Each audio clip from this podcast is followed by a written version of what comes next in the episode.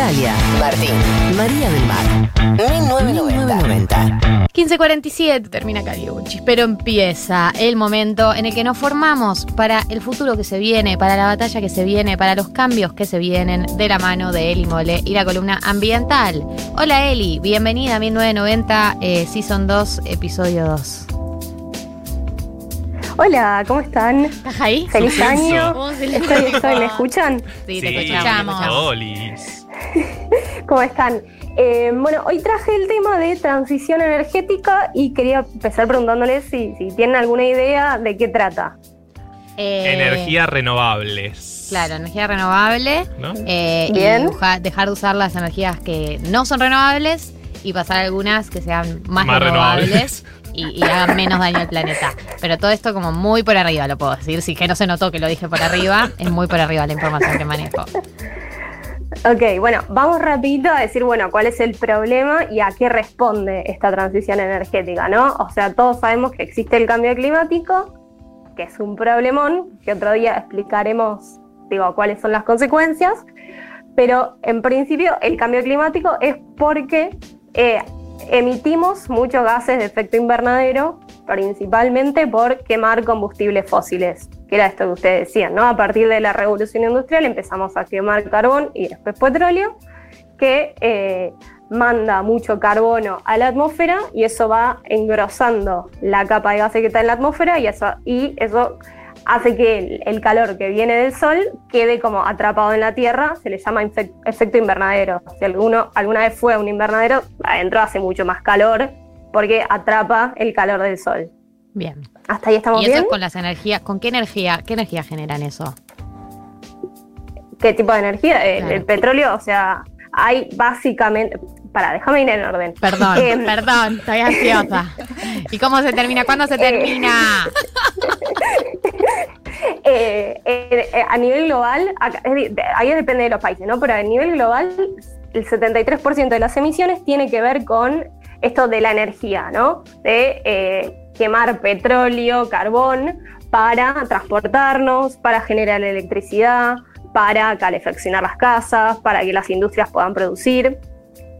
Y para que se den una idea también de- del lugar que ocupa Argentina en esto, o sea, los que más emiten, de los países que más emiten en términos absolutos, el primero es China con 28%, segundo Estados Unidos con el 15%, y Argentina queda en el puesto número 20 con el 0,8%. Claro.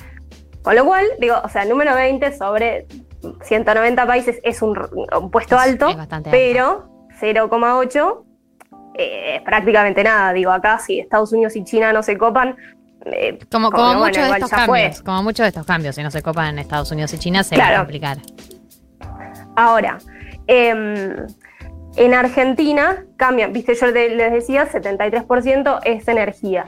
En Argentina, por eh, la, la matriz productiva que tenemos, eso cambia un poco, esta relación es la mitad prácticamente, tiene que ver con, con la energía, casi el 40%, el 40% con el agro, que esto es como em, con las, eh, las emisiones directas del ganado y con la deforestación Claro. y después un poquito más con las industrias y los residuos. Pero principalmente nuestros dos grandes desafíos son el tema de la industria, digo, el de la generación de energía y eh, el agro. El agro hablaremos en otra columna. Sí, porque Hoy que vamos las a vacas de- contaminen me parece increíble. Es de esas cosas que era un breaking, como no me lo habría imaginado. Entonces, como, pero son vacas. Y es como tremenda la contaminación. Tremenda traidora la vaca. Claro, Yo total. confío en vos. Haberlo dicho, Mm. las habríamos matado antes. No sé si esa era la solución. Veganos alert. Era un chiste, era un chiste. Obvio. No, María bueno, no pero es un carne re hace tema. De hecho, 25 vieron, años. no quiero haga- meterme mucho en otro tema, pero hay un montón de formas de producir, o sea, se están desarrollando formas de producir carne de otra manera para que reduzca ese impacto. Bien. Eh, así que bien, bueno, entonces, como habían dicho ustedes, la, la solución es esto, pasar de usar combustibles fósiles a usar energías renovables que no van a emitir estos gases, Bien. ¿no? Y ahí tenemos que trabajar sobre cuatro dimensiones, que son cómo nos movemos, ¿no? O sea, el, el- esto del auto individual en base a diésel ya como que medio que fue, vamos a pasar primero al auto eléctrico y, y- y en realidad idealmente más a transporte público, trenes eléctricos, caminar, bici, lo que sea, pero basta del auto y además como de uso individual, eso tiene un impacto muy grande.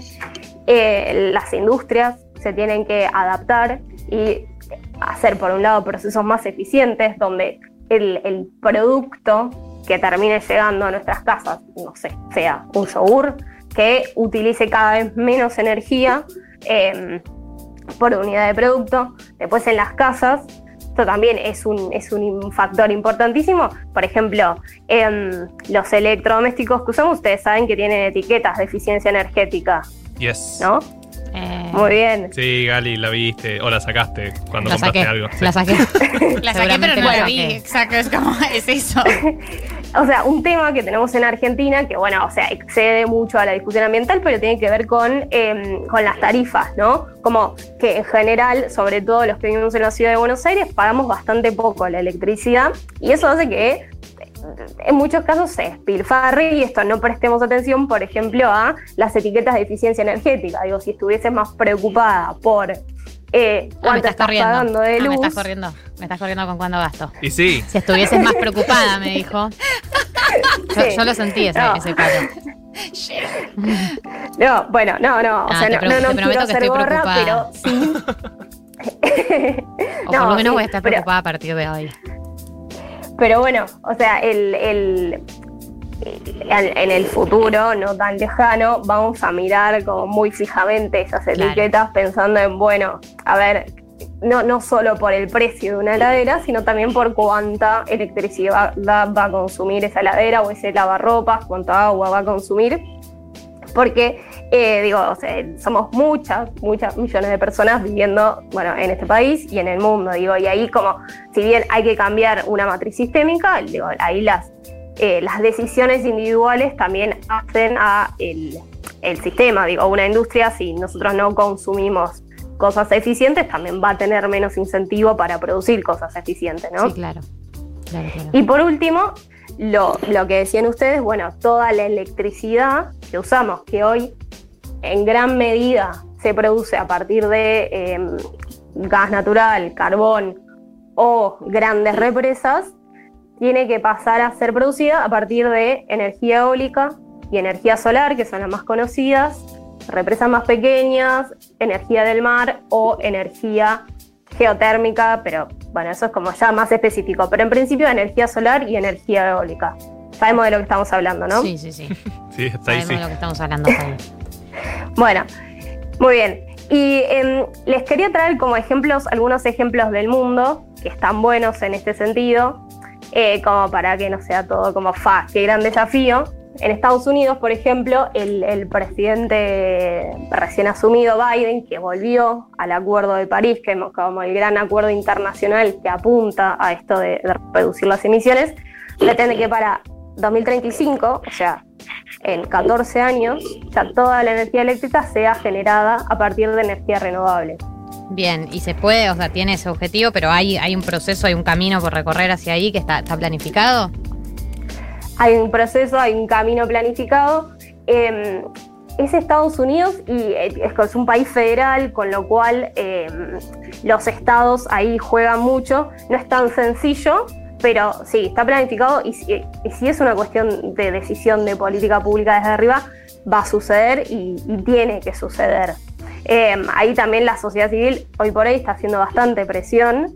Eh, el fenómeno Greta Thunberg también es muy importante en, en este sentido, pero bueno, sí, hay que hacer constantemente de mucha presión para que, para que esto efectivamente suceda, porque obviamente hay perdedores y perdedores muy grandes, y entonces como que si- sin presión no va a suceder, pero en principio sí, si está declarado así, Biden, además su gabinete está compuesto por mucha gente referente de, de, de los estudios climáticos y de la política energética renovable, así que eh, tengamos fe. Digo, no, no, no Dale. nos queda. Sí, de, Estados Unidos no nos eso queda vivimos, otra. de la fe vivimos.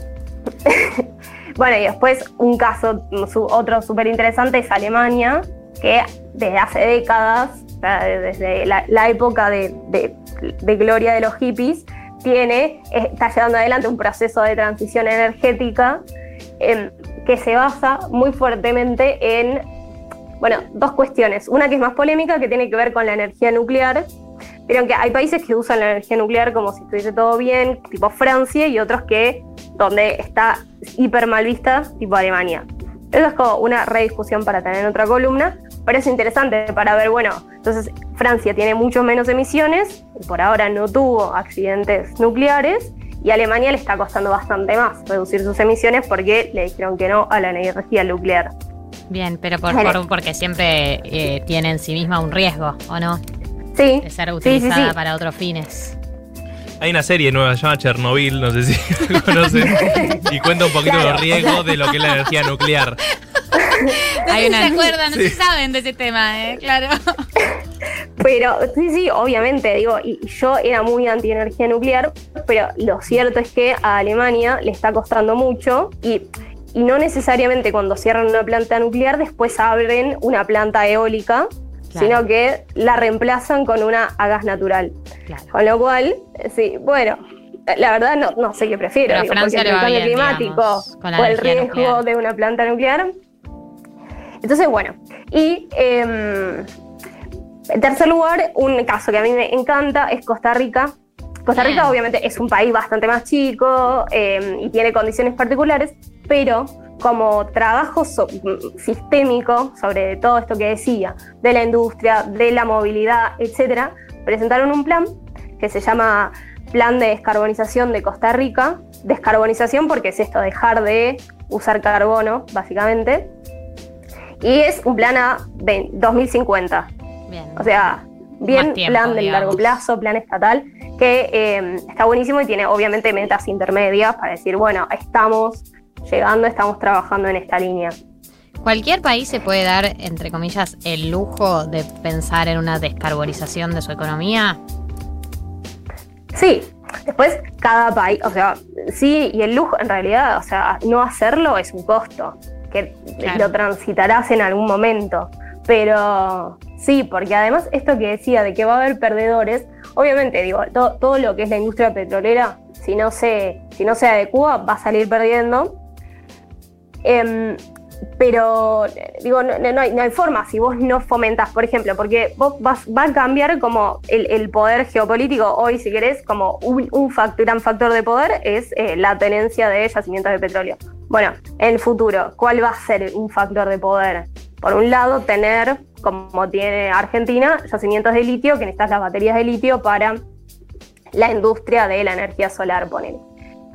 Pero a su vez, el que pueda hacer los paneles solares, el que pueda hacer los molinos eólicos, digo, eso va a ser otro factor como de, de poder eh, geopolítico que hay que tener en cuenta. Y entonces, sí, si no empezás temprano o a fabricar autos eléctricos o las baterías o este tipo de insumos, y vas a quedar perdedor em, de vuelta en de- división global del, del poder, ¿no?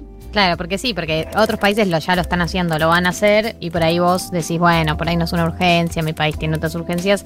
Cuando el resto del mundo esté ya mutando, te van a decir, che, ¿qué pasó? Atrás. A casa Pete. No te vamos Claro. a comprar a vos porque no, tenés, no viene de un proceso ya con esas mutaciones. Yo creo que sí, que, que pasa mucho eso, que por ahí eh, se avivan o tienen las herramientas para hacerlo más rápido y antes otros países. Eh, hay un tecleo de fondo que tengo que blanquear que, que- que- que- que me está dañando un poquito. Eh, eh, y mm, no, no, y, y creo que muchas veces los, los países más grandes tienen la velocidad o las herramientas para hacerlo más rápido, más corto plazo, y por ahí nosotros nos quedamos medio atrás y, y tarde o temprano nos van a correr con eso. Sí, o sea, sí, por esto yo les decía el dato de cuánto aporta energía Argentina de emisiones al mundo. Hay que como hacerlo con cuidado y teniendo en cuenta nuestras responsabilidades en la crisis ambiental actual, ¿no? Digo, no, o sea, no ser más papistas que el Papa, Claro. pero no hacerlo, no, no tener ni un plan. Digo, porque no sé si tenemos tiempo, pero hay como varias políticas y proyectos que, que ya existen en el país. Lo que, por ejemplo, tenemos una ley de energías renovables. Hoy por hoy se produce un promedio de 13% de energía eléctrica a partir de energías no- renovables. Digo, hay cosas que ya están pasando. No tenemos este plan de Costa Rica como con metas así preestablecidas para 2050. lo cual, en nuestro caso, siendo un país que todavía necesita desarrollarse, sacar gente de la pobreza, etcétera, sería lo fundamental, porque así puedes hacer las cosas mejor, llegar a tiempo par. y llegar bien. Y a la par, y las dos juntas. Claro. Así que, bueno, la, la- hoy abogamos por eso, por, bueno, podemos ir con tiempo, podemos entender, vaca muerta, qué sé yo, pero por lo menos tengamos un plan de cómo vamos a hacer para no llegar tarde. Totalmente. Bueno, vamos a preguntárselo a las personas correspondientes. En el próximo programa vamos a hablar con Alberto Fernández, ya está pautada la entrevista y le vamos a preguntar cómo hacer para llegar a tiempo con el ejemplo de Costa Rica. Esta ha sido la columna de Eli Mole sobre la transición energética, con la problemática, con las soluciones y con los modelos en Alemania, en Costa Rica y en... ¿Cuál era el tercer caso? Estados, Estados Unidos, Unidos. por supuesto. Por supuesto. Gracias, Eli, por tu tiempo y por tu conocimiento Adiós. por encima de todo. Un besito. Besos. Besito. Chau.